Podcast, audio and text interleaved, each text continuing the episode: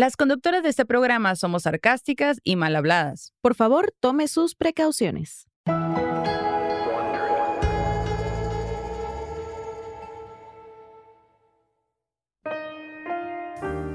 Güey, qué fuerte perder a tus seres queridos tan joven, ¿no? Sí, o sea, en tus 20, güey. No, ¿no? ¿cómo superas eso? Pues mira, yo creo que Emilio nunca lo superó. Mm, pues sí. Creo que eso lo rompió de una manera en la que transformó completamente el tipo de persona que él estaba pensando ser o que quería ser. Y recordemos que en esa época, pues la salud mental no tenía el peso que ahora. Claro. Incluso siendo de ese estrato económico, pues, ¿no?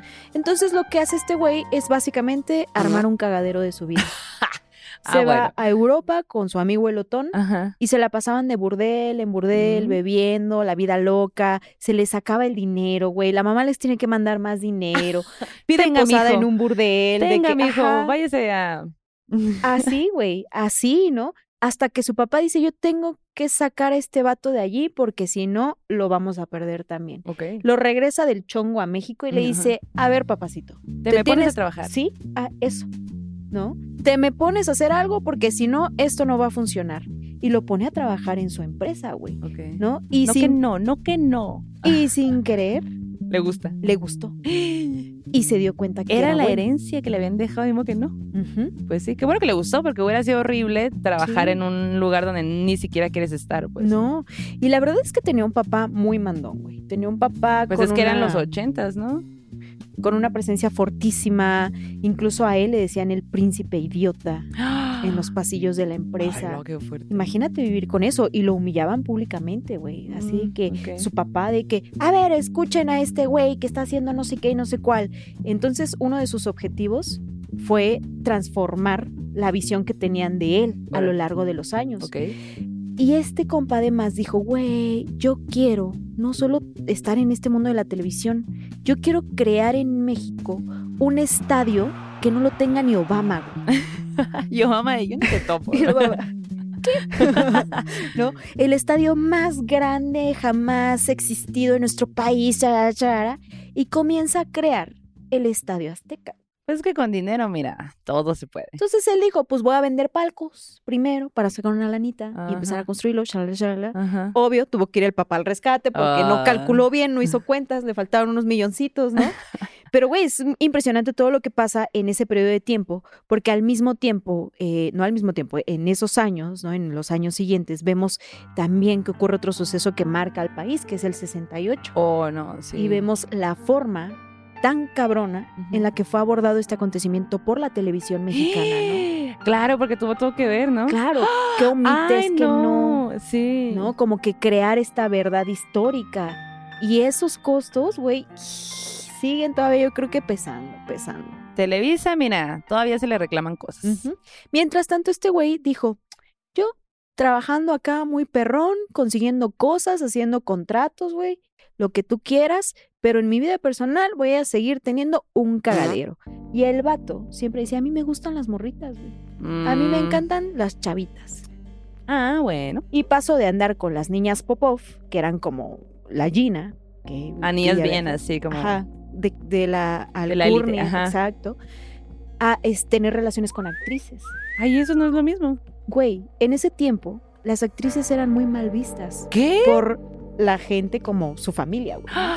Su papá no toleraba que él pudiera andar con actrices. Güey, una de sus parejas importantes fue Silvia Pinal. No. Y se dice que se querían, ¿eh? ¿Qué? Se dice que se querían. Ajá. Y adivina por qué terminaron. Por el papá.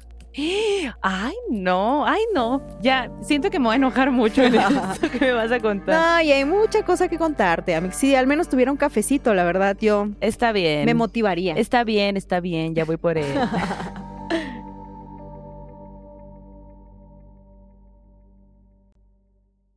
Oye, Yanis, Mm. estaba pensando en el Emmy, en el Emilio Azcárraga. Ay, yo, ¿cuál Emmy?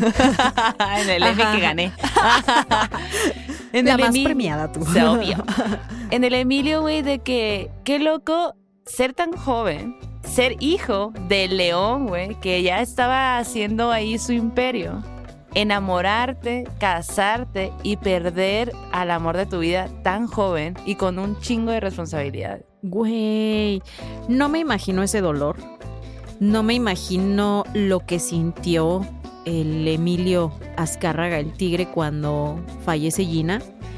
Pero sí creo que fue una herida de la que tal vez nunca se repuso. Y es que él también era muy joven, güey. Y era un amor que la neta ni siquiera tuvieron tiempo de caerse mal. Ujú, Todo fue muy rápido. Ajá, estaba empezando su matrimonio, iban a ser papás, güey. Muere su primera hija al mismo tiempo, una tragedia doble y encima sabes que no puedes escapar a ese destino que tu papá ya eligió para ti, que tú no elegiste porque el vato andaba bien feliz vendiendo enciclopedias, Ajá. ¿no? Pero ahora tener que hacerte cargo, yo siento que no sé qué hubiera pasado si Gina hubiera seguido con vida. Lo que sí sé y lo que sí sabemos porque la historia nos lo cuenta es qué pasó con el tigre. Y lo que pasó con el tigre es que cayó en un vacío existencial, tocó fondo. Claro. O sea, el vato dijo, obviamente no había educación emocional, Ajá. creo que la terapia no estaba tan Tan- normalizada como lo es ahora. Y el vato dijo, güey, si perdí a Gina, entonces ninguna mujer casi casi va a ser digna de mi amor, ¿no? O de mi corazón como lo fue Gina. Cálmate. Ajá. Y el vato de que se va a las Europas con su super compa y andaban de que en burdel, en burdel, de peda en peda, porque para este compa la única forma de olvidar el dolor era alcoholizado y pues En la fiesta. con morras. Ajá, ajá. Pero pues no toda la vida puedes vivir así, güey. Y llega un punto en el que también tienes que retomar la vida. Y su papá dijo, a ver, mijito, te vienes para acá y ahora sí te tienes que hacer cargo de tus responsabilidades porque eres el heredero, güey. Y tómala que lo retacha, güey. Oh, y él enojado. Enojado. Papá, me estoy divirtiendo mucho acá. Ajá. Güey, y hasta el papá le arregló un matrimonio. ¿Qué? ¿Con quién? Pues con una francesa por ahí que iba pasando. que dijo, mira, y es como para ti.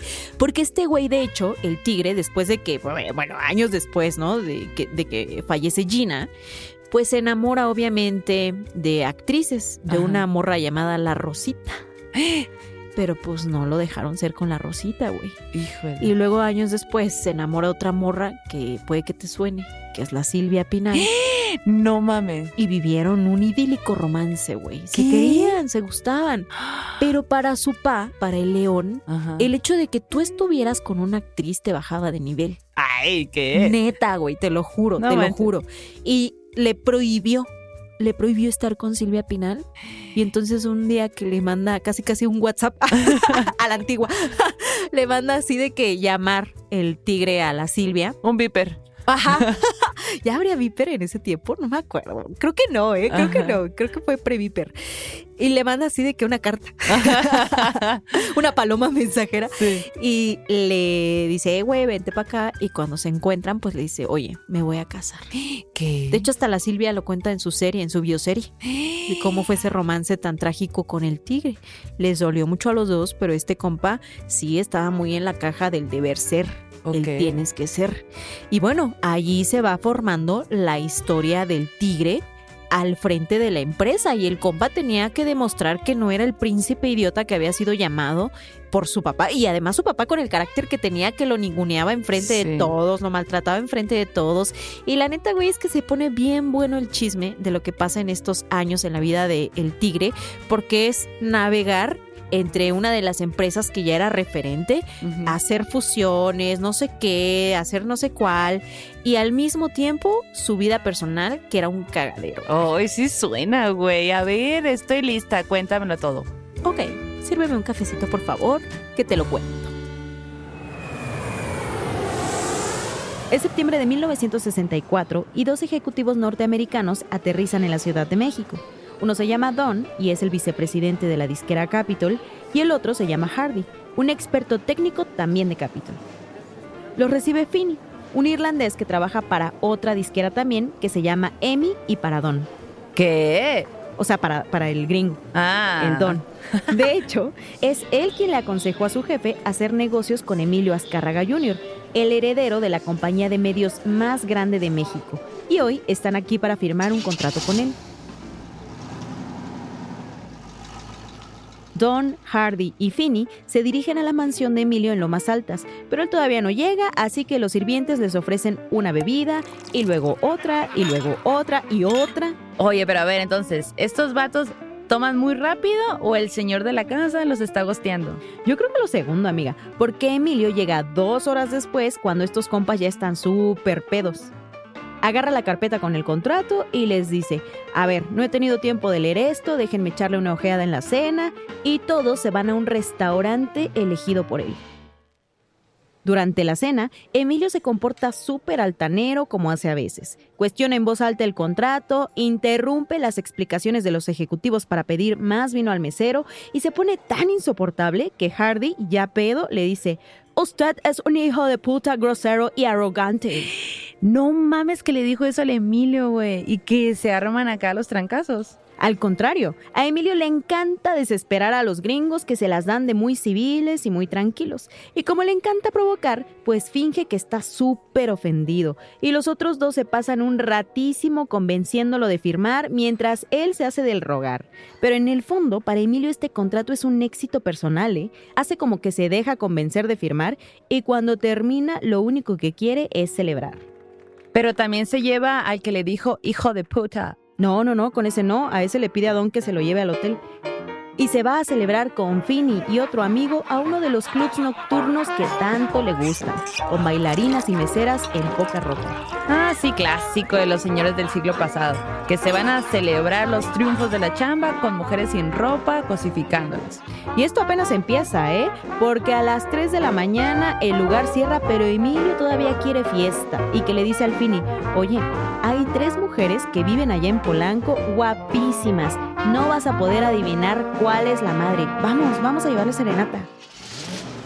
Suben al coche y manejan hasta la plaza de Garibaldi. Solo que a esa hora los grupos buenos ya están ocupados, así que a Emilio se le ocurre sustituir calidad por cantidad y contrata a todos los mariachis y tríos que hay en la plaza.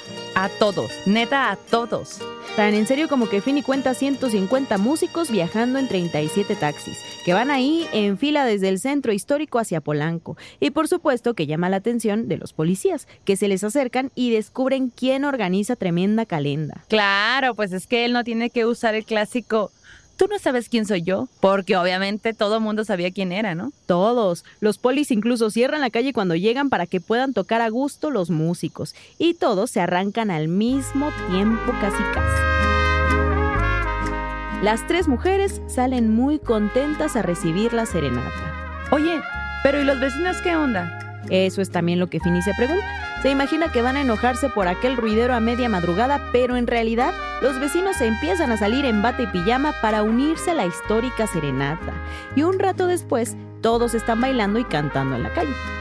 Emilio siente que como él es el anfitrión de aquella fiesta que se acaba de armar en la calle, pues estaría muy bien darles desayunito a todos. Así que manda a despertar a las cocineras de su casa para que preparen el desayuno y manda a sus choferes para que lo traigan desde su mansión en Lomas Altas hasta la calle de la Serenata en Polanco.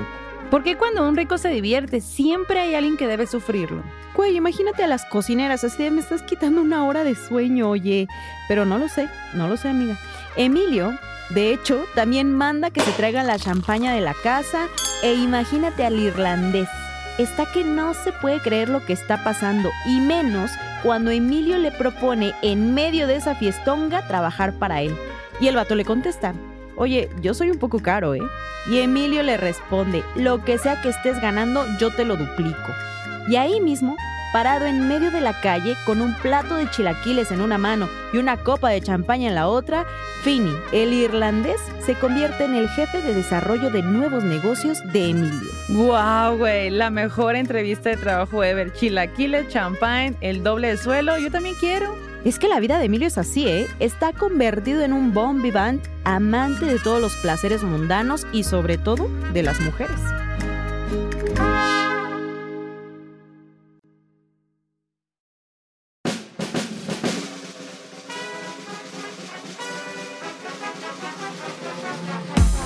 Yo soy Janis.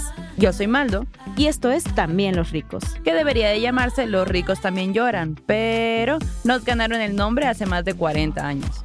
En el episodio anterior supimos que Emilio Azcárraga Jr. renuncia a la prepa en la academia militar a la que lo mandó su padre porque se enamora de Gina, con la que se casa cuando ya es mayor de edad. Porque antes de eso el papá no lo dejaba, ¿no? Cierto. Y Gina se embaraza casi enseguida, lo que empeora su epilepsia. Y luego del parto prematuro, tanto ella como la bebé pierden la vida. Ay, sí, güey, qué terrible eso. Es cuando se va a Europa con el amigo a beber y visitar todos los prostíbulos, ¿no? Para consolarse. Exacto, hasta que su papá lo manda a llamar y lo convence de trabajar para él en Televicentro, que es la televisora que acaba de inaugurar en Avenida Chapultepec. Y lo que me acabas de contar de la serenata y el desayuno en la calle, ¿pasa ahí cuando entra a trabajar con su papá? No, no, no, eso pasa varios años después, cuando ya lleva un buen rato en la tele. Ahorita te voy a contar lo que pasó despuésito de que entró a Televicentro. Esta es la historia de Emilio Azcárraga, el tigre, el señor de las estrellas. Y este es el episodio 2, El príncipe idiota.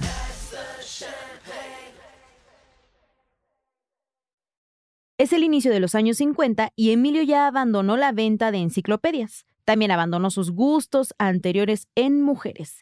Ya no se siente interesado por las niñas Popov de la alta sociedad como Gina.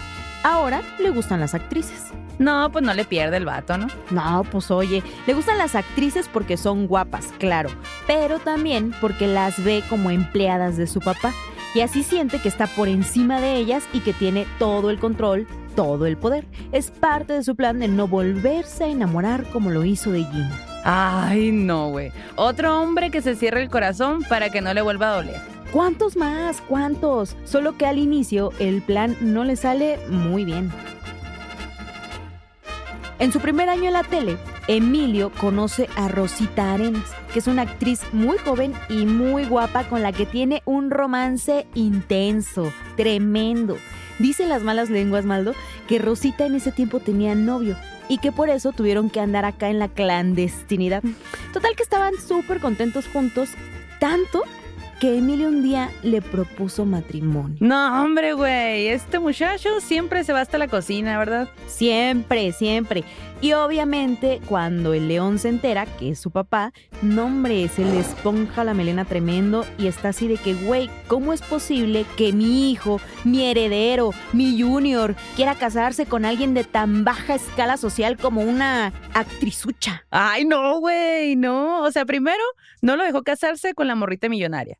Y ahora otra vez. O sea, este señor que quiere, pues ya no me está cayendo bien, ¿eh? La neta. Ya sé, ya sé. El león siente en ese momento que él tiene que solucionar ese problema y hace lo que sea, lo que cualquier padre, entre comillotas, respetable de esa alta sociedad hubiera hecho en ese tiempo.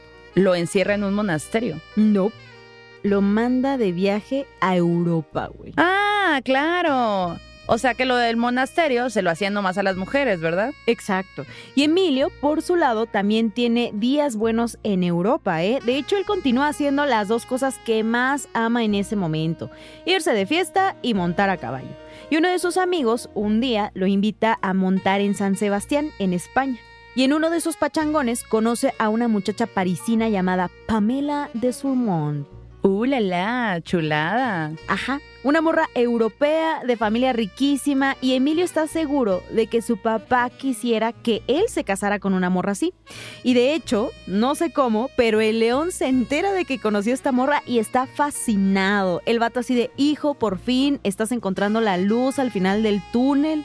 Güey, qué hueva la neta, tener que estar cubriendo las expectativas de tu papá para todo en la vida. Güey, o sea, hasta en lo sentimental, pues. De huevísima, güey. Porque además, Emilio y la francesa ni siquiera intercambian números de teléfono. No hay acá que digas, wow, qué química entre ellos. Para nada, pues. Pero su papá cree que su muchachillo ya se está recuperando de esa terrible locura por la actriz. Y en ese momento le dice, hey, pues ya regrésate, ¿no? Vente para acá, para México.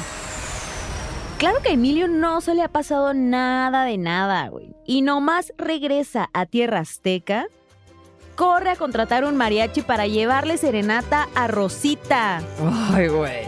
Estos vatos nomás se les antoja hacer serenata por cualquier cosa, ¿no? ¿De responsabilidad afectiva qué, güey? Te voy a llevar una serenata. No, y con, hombre. Y con eso se va a hacer la chamba sola. Y los del mariachi, ya llegó otra vez el señor. Vayan consiguiendo los treinta y tantos Ajá. taxis. Por favor. Pues los mariachis apenas están tocando la primera canción cuando alguien se asoma al balcón, pero no es Rosita. Cran, cran, cran. Güey, es un amigo de Emilio que le grita desde arriba: ¡Vete, mono! Rosita ahora está conmigo, llégale. ¡No! Se la bajó su compa. Lo chapulineó. Lo chapulineó al Emilio, güey. Y sí, pues en ese momento Emilio siente cómo se le hace pedacitos lo que le quedaba de corazón y se hace nuevamente la promesa de que ahora sí, de veras, de veritas, de veritas, ya no vuelve a dejar que ninguna mujer lo haga sufrir de nuevo. Ah, claro, porque las que lo hacen sufrir son las mujeres, no su papá que le prohíbe andar con quien él quiere, no, las morras son las que tienen la culpa. Claro que sí. Exacto.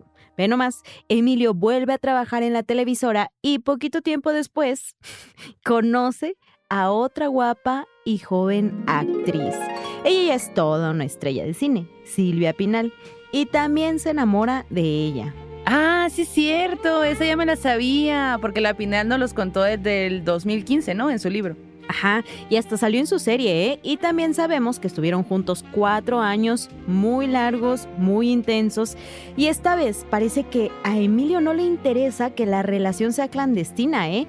Muy seguido invita a Silvia a salir, a bailar, a viajar. Sobre todo se van mucho a Acapulco, en donde está la casa de su familia. Y por si fuera poco, después de unos meses comienza a decirle pato, como le decía la Gina. güey. Eso también es parte de su plan de cerrarse el corazón para siempre, ¿o no? Mm, no sé, no sé. En ese punto yo creo que se le debió de haber escapado, pero lo que sí es que después de Silvia ya de verdad no vuelve a ponerle ese apodo a nadie. A nadie le vuelve a decir pato. Y qué bueno, Pues es imagínate. que se pasó la neta. Así de, oye, le decía pato a mi primer amor, pero también a ti te voy a decir pato.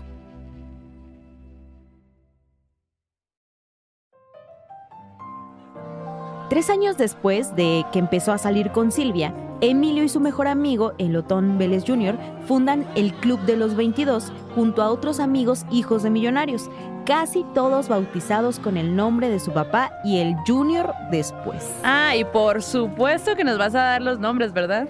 Ya me conoces, amiga.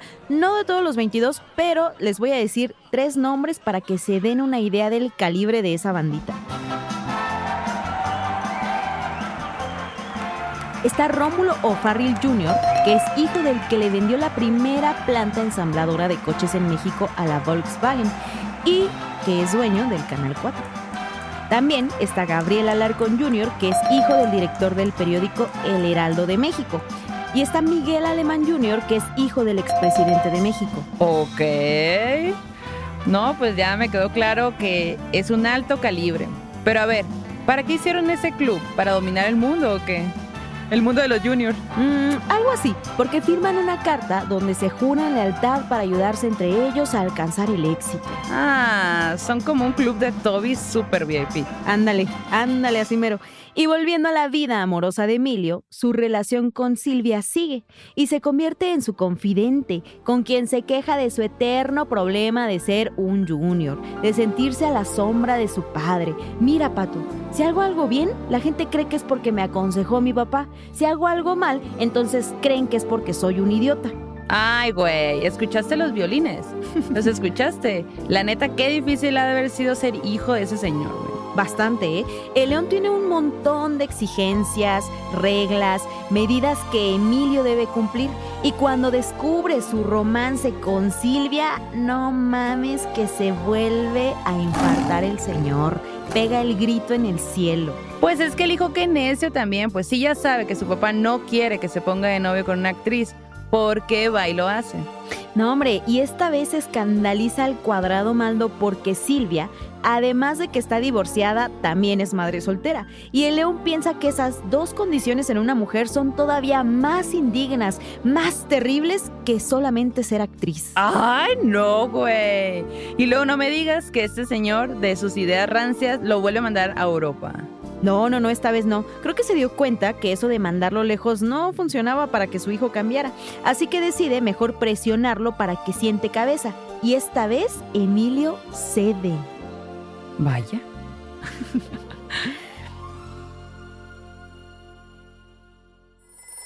Emilio llama a Silvia desde Acapulco. Ella está en Monterrey en una gira y él le pide volar al puerto para reunirse. En cuanto Silvia llega, le suelta que está en Acapulco porque uno de sus amigos le organizó una fiesta de despedida de soltero, que ya lleva varios días, y le cuenta que está por irse a Francia donde se va a casar. ¿Se va a casar? ¿Pero con quién? La Silvia así de, ah, ¿nos vamos a casar o qué onda? Pero ¿y el anillo? ¿En qué momento me propusiste matrimonio? Pero no, Maldo. Se va a casar con la francesa que conoció en España, cuando su papá lo mandó a Europa para que se le pasara el amor por Rosita, ¿te acuerdas? Sí, sí, sí, pero o sea, ¿cómo demonios decidió casarse con ella? Pues si me habías dicho que ni siquiera el teléfono se habían compartido, ¿no? O sea, ¿se volvieron a ver o qué show? No, de hecho, o sea, ni siquiera es que hayan tenido un noviazgo o algo por el estilo. O sea, toda esta onda del matrimonio ni siquiera se le ocurrió a él, fue idea de su papá. Y es con eso con lo que lo presiona. Uf, güey, claro. ¿Cómo no se me ocurrió? Emilio y Silvia pasan su último día juntos. Los dos lloran en el aeropuerto al despedirse. Emilio siente un dolorcito en el pecho cuando ve a Silvia subirse al avión. Pero en ese momento ya se decidió y quiere complacer a su papá. A lo mejor piensa que puede tomar mejores decisiones que él sobre su vida.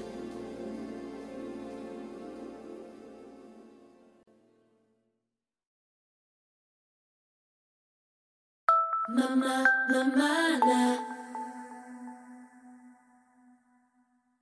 Emilio se casa con Pamela de Surmont el 26 de marzo de 1958 en París. La nave del atrio está cubierta con claveles, hay ramos de rosas por toda la iglesia, todos blancos, y Emilio está de pie frente al altar, guapo, sonriente, con un clavel blanco en el ojal de su saco claro y una corbata de seda. Pero quien se lleva toda la atención, pero de verdad toda la atención, es la novia. Ay, pues claro, pues sí, es su fiesta. Pamela lleva una tiara de diamantes y un vestido de brocado blanco con una cola de 7 metros de largo. A ver, espérame, espérame, espérame. ¿Me estás diciendo que lleva una cola como la de Lady D antes de Lady D? Un metro más corta, pero sí. ¡Wow, güey! Eso sí está demasiado regio, güey. Tenía que ser para una boda en París, ¿no?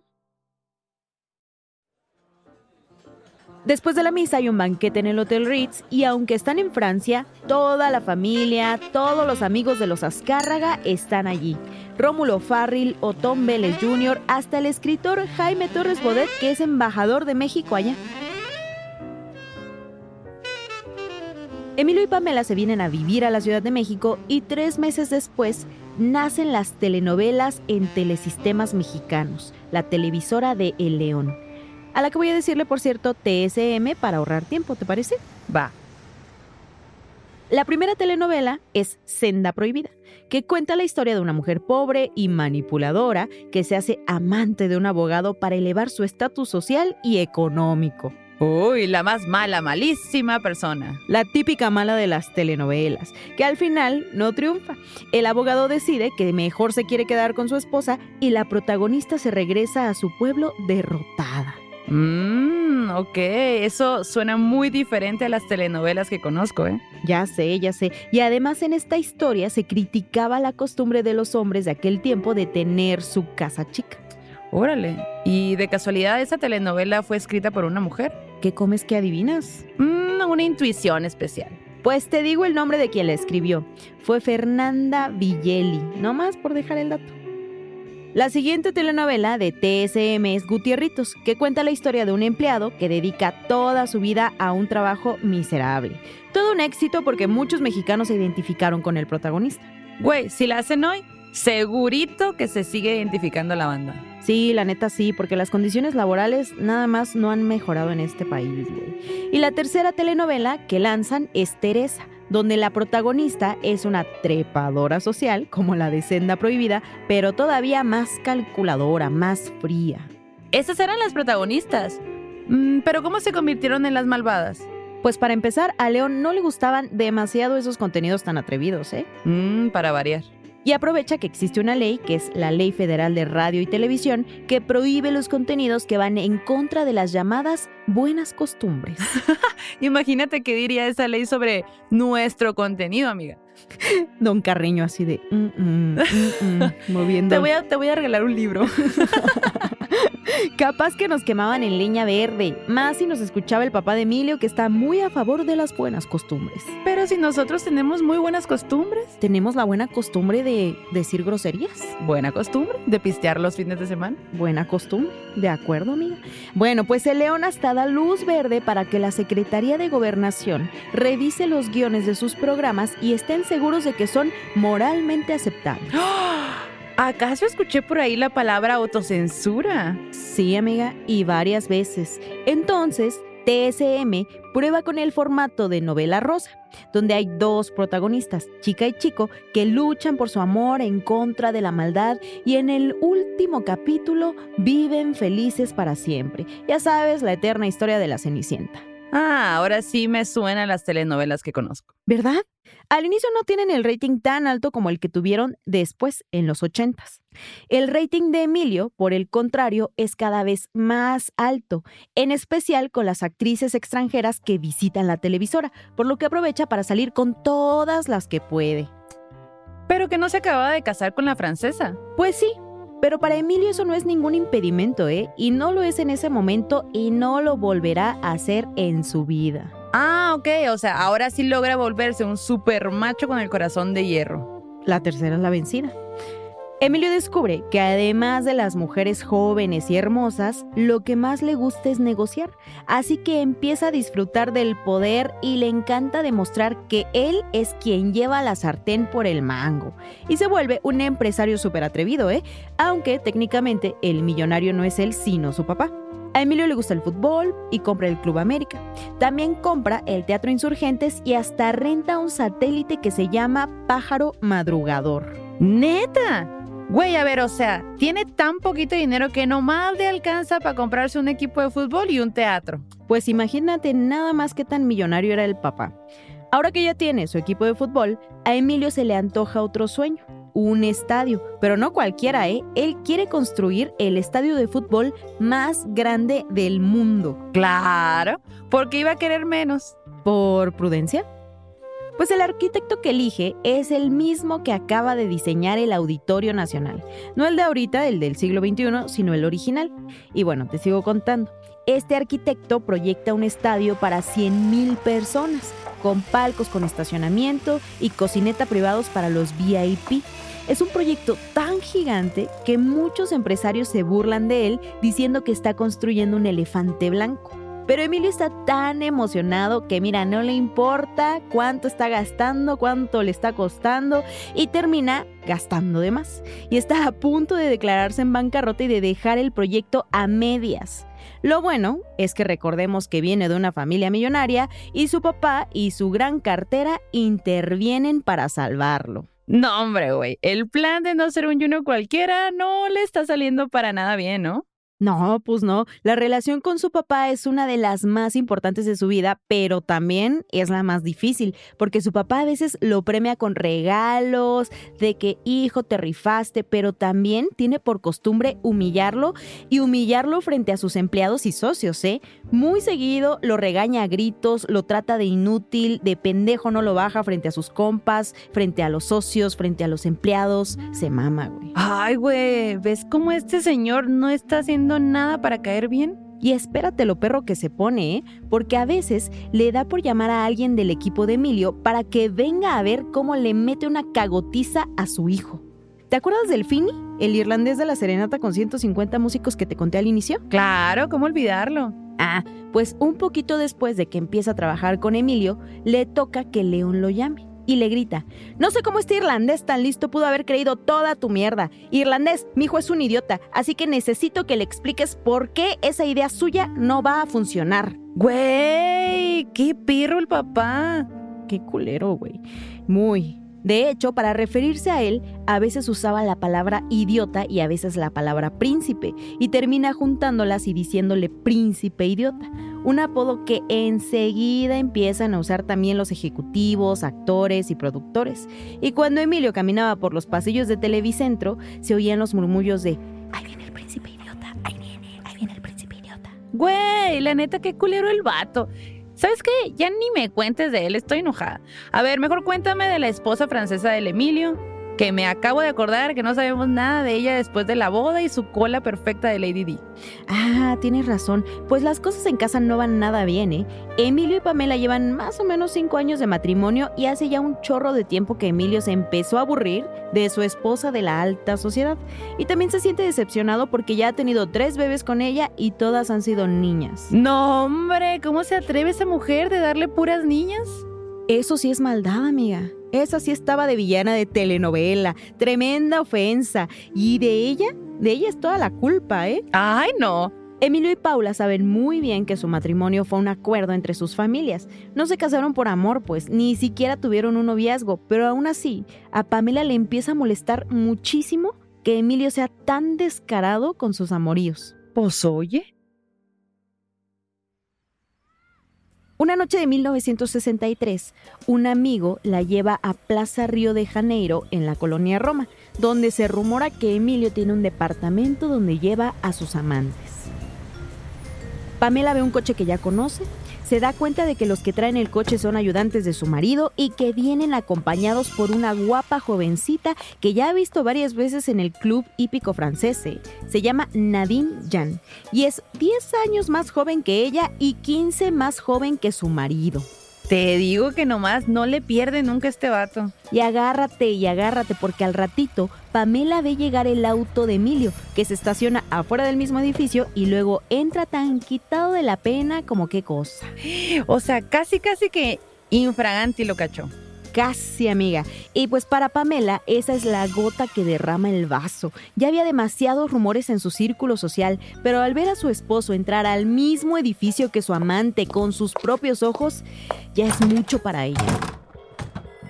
Así que regresa a su casa bien encabronada y que llama a su amante. A ver, ¿qué? ¿Cómo? ¿Al amante de quién? Pues al de ella, al de Pamela, porque ella también tiene su amante, ¿eh? Lo que pasa es que ella sí es muy discreta, sobre todo porque se trata de un amigo y empleado de Emilio. Ay, no, güey, la vida de telenovela que tiene esta gente, por favor, ya basta. Chapulineado por segunda ocasión. se lo buscó, se lo buscó. La cosa es que lo llama y le dice que ya no puede más, que no aguanta México, que ya está harta. Toma a sus tres hijas, se regresa para Francia y que se arma el escándalo, amiga. El león llama a su hijo y le ordena, vete a París, pero ahorita mismo y traes a tu mujer de regreso. Y Emilio sí va, pero Pamela no quiere regresarse y tampoco quiere darle el divorcio. De hecho, se tarda un par de años en hacerlo. Y quién sabe si accede por cansancio o porque se entera que la mujer que vio en Plaza Río de Janeiro está embarazada de Emilio. No, ¿cómo crees? No mames, güey, te digo que esto va como de telenovela. Te lo dije desde el principio, amiga. Se te advirtió, se te advirtió.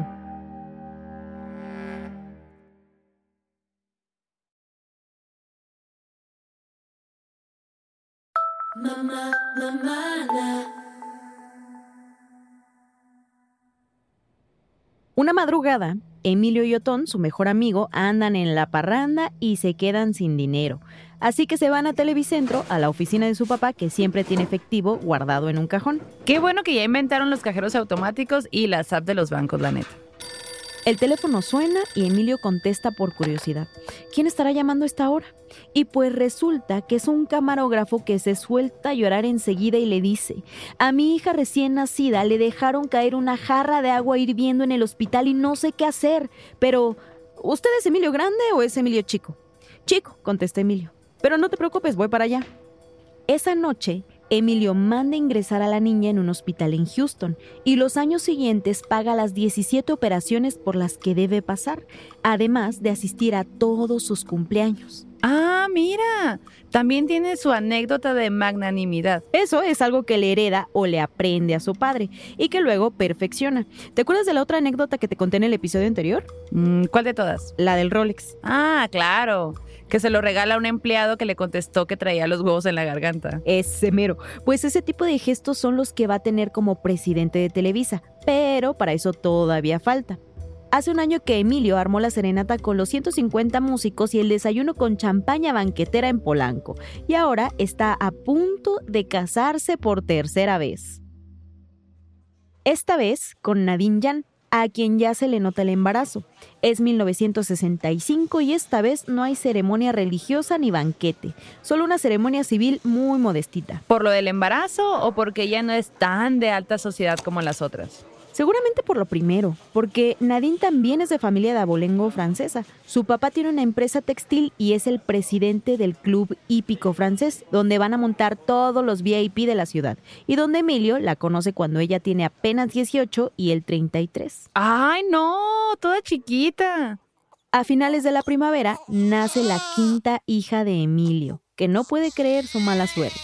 Tres esposas distintas y puras hijas mujeres. Madre Natura 5, patriarcado 0. Tomen eso. No puedo creer que no sintiera que eso era una señal, güey. Ay, no. Y casi un año después del nacimiento de Carla, que así se llama la bebé, el 29 de mayo de 1966, Emilio inaugura su gigantesco elefante blanco, el Estadio Azteca. En el partido inaugural se llenan los 110 mil lugares y los 600 palcos. Parece que toda la ciudad va para el Azteca ese día y se arma un tráfico que Emilio y sus socios nunca imaginaron, menos el presidente Gustavo Díaz Ordaz, que se queda atorado en el embotellamiento y llega casi una hora tarde a la inauguración, y el público lo recibe con una rechifla general. ¿Por hacerlos esperar o por ser una mierda de presidente? Eso dejémoslo a tu imaginación, amiga. El equipo de Emilio, el América, juega el partido inaugural contra el Torino de Italia. Y anota el primer gol. Emilio está feliz con el éxito y ya está trabajando en su siguiente proyecto, ¿eh? Si construyó este estadio es porque quiere organizar una Copa Mundial de Fútbol por primera vez en la historia de México. Dos años después, el 21 de febrero de 1968, Nadine da a luz a su primer hijo varón, Emilio Azcárraga III, o lo que es lo mismo, Emilio Azcárragayán, del que te voy a contar en el último episodio. Por fin, Janis, por fin el hombrecito que tanto quería y anhelaba. Pero a ver, ¿qué hizo este vato para ir a celebrar la gran fortuna de su vida? Se hizo la vasectomía. ¿Qué? Eh, bueno, no me sorprende. Su heredero cumple ocho meses y Emilio está listo y emocionado por transmitir las Olimpiadas de México 68. Pero unos días antes de la inauguración sucede uno de los hechos más oscuros e indignantes en la historia de nuestro país.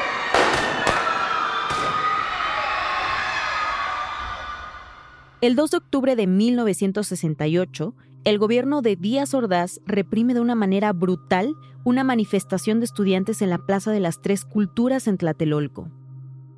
Los medios de comunicación transmiten algunas notas sobre la matanza, pocas, muy pocas, y mostrando casi nada antes de que llegue el comunicado con la censura oficial. La televisora de los Azcárraga se alinea casi enseguida con el discurso oficial.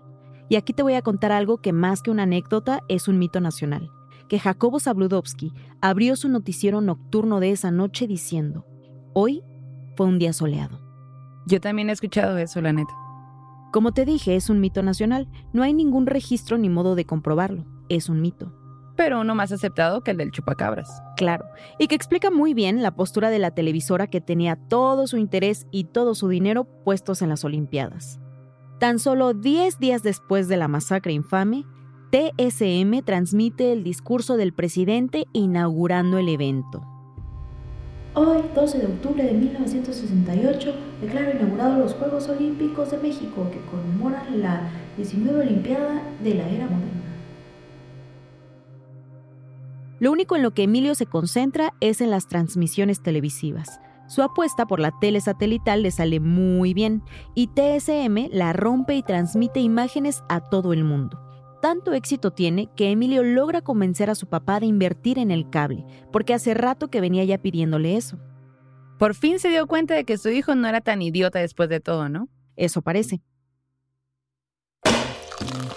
En mayo de 1969, los Azcárraga inauguran Cablevisión, una empresa de televisión por cable que tarda mucho en ser famosa y que tiene muchas pérdidas económicas. Y es que Emilio le pone más feeling que previsión y se le ocurre regalarle un mes gratis a todos los vecinos de las personas que contratan el servicio. O sea que, ¿se puso a cablear toda la ciudad? No, no, no. Daba servicio solo en las tres colonias más pudientes de la capital, Polanco, la del Valle y Lomas. Ah, ya, ok. O sea, como quien dice, le puso cable gratis a todos sus compis. Algo así. Y llegamos a 1970, el año en el que el elefante blanco de Emilio, el Estadio Azteca, se vuelve famoso. Hace cuatro años que lo inauguraron y fue una de las sedes de las Olimpiadas de México 68. Pero ahora le toca la Copa Mundial de Fútbol de México 1970. Emilio fue el que tuvo la idea y quien organizó todo.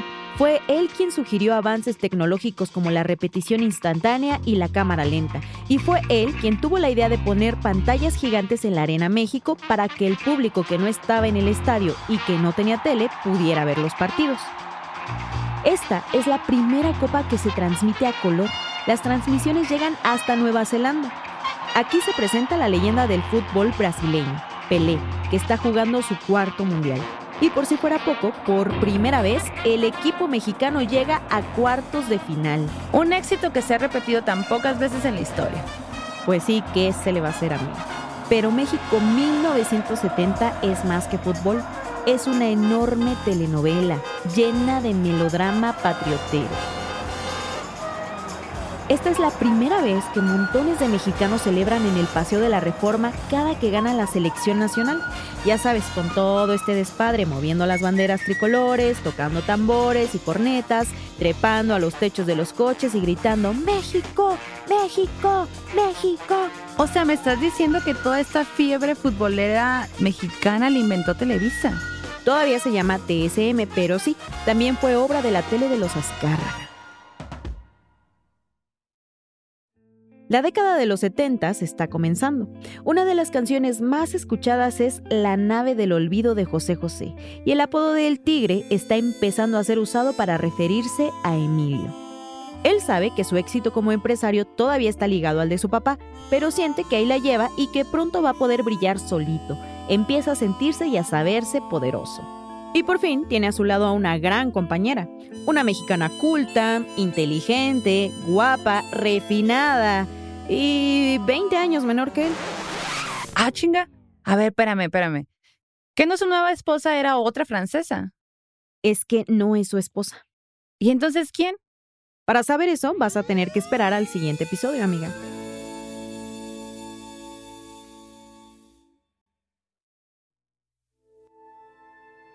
De Wondery, también los ricos. Este es el segundo episodio de nuestra temporada dedicada al Tigre Azcárraga, El Señor de las Estrellas, una serie de seis partes.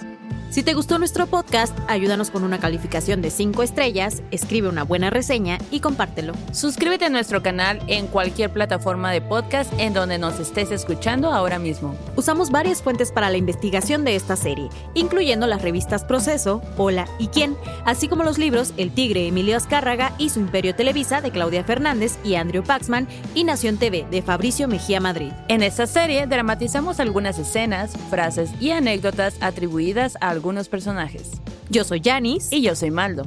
Este episodio fue escrito por Tania López.